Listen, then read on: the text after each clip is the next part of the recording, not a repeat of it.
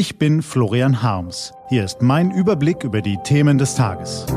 T-Online Tagesanbruch. Was heute wichtig ist. Freitag, 8. Juni 2018. Politisierung statt Trauer. USA gegen alle und noch mehr Fahrverbote drohen. Gelesen von Claudius Niesen.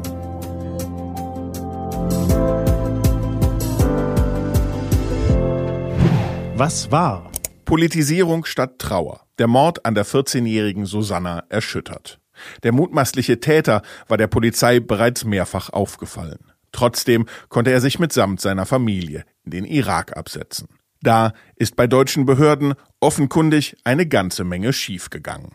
Das erzürnt verständlicherweise viele Menschen, macht viele betroffen.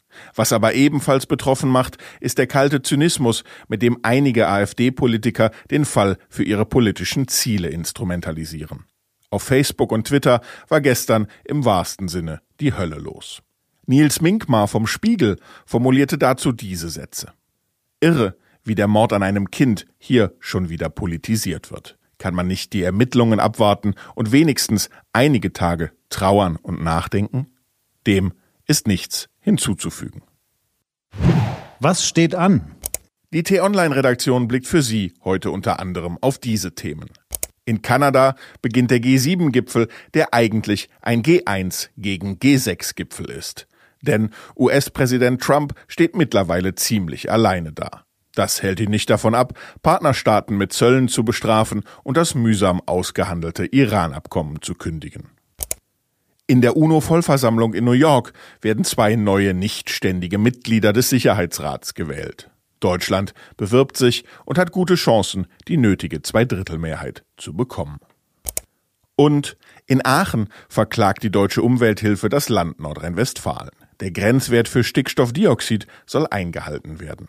Es ist das bundesweit erste Verfahren zu Dieselfahrverboten nach dem Grundsatzurteil des Bundesverwaltungsgerichts. Bekommt die deutsche Umwelthilfe recht, gibt es nach Hamburg wohl bald auch in anderen deutschen Städten Fahrverbote.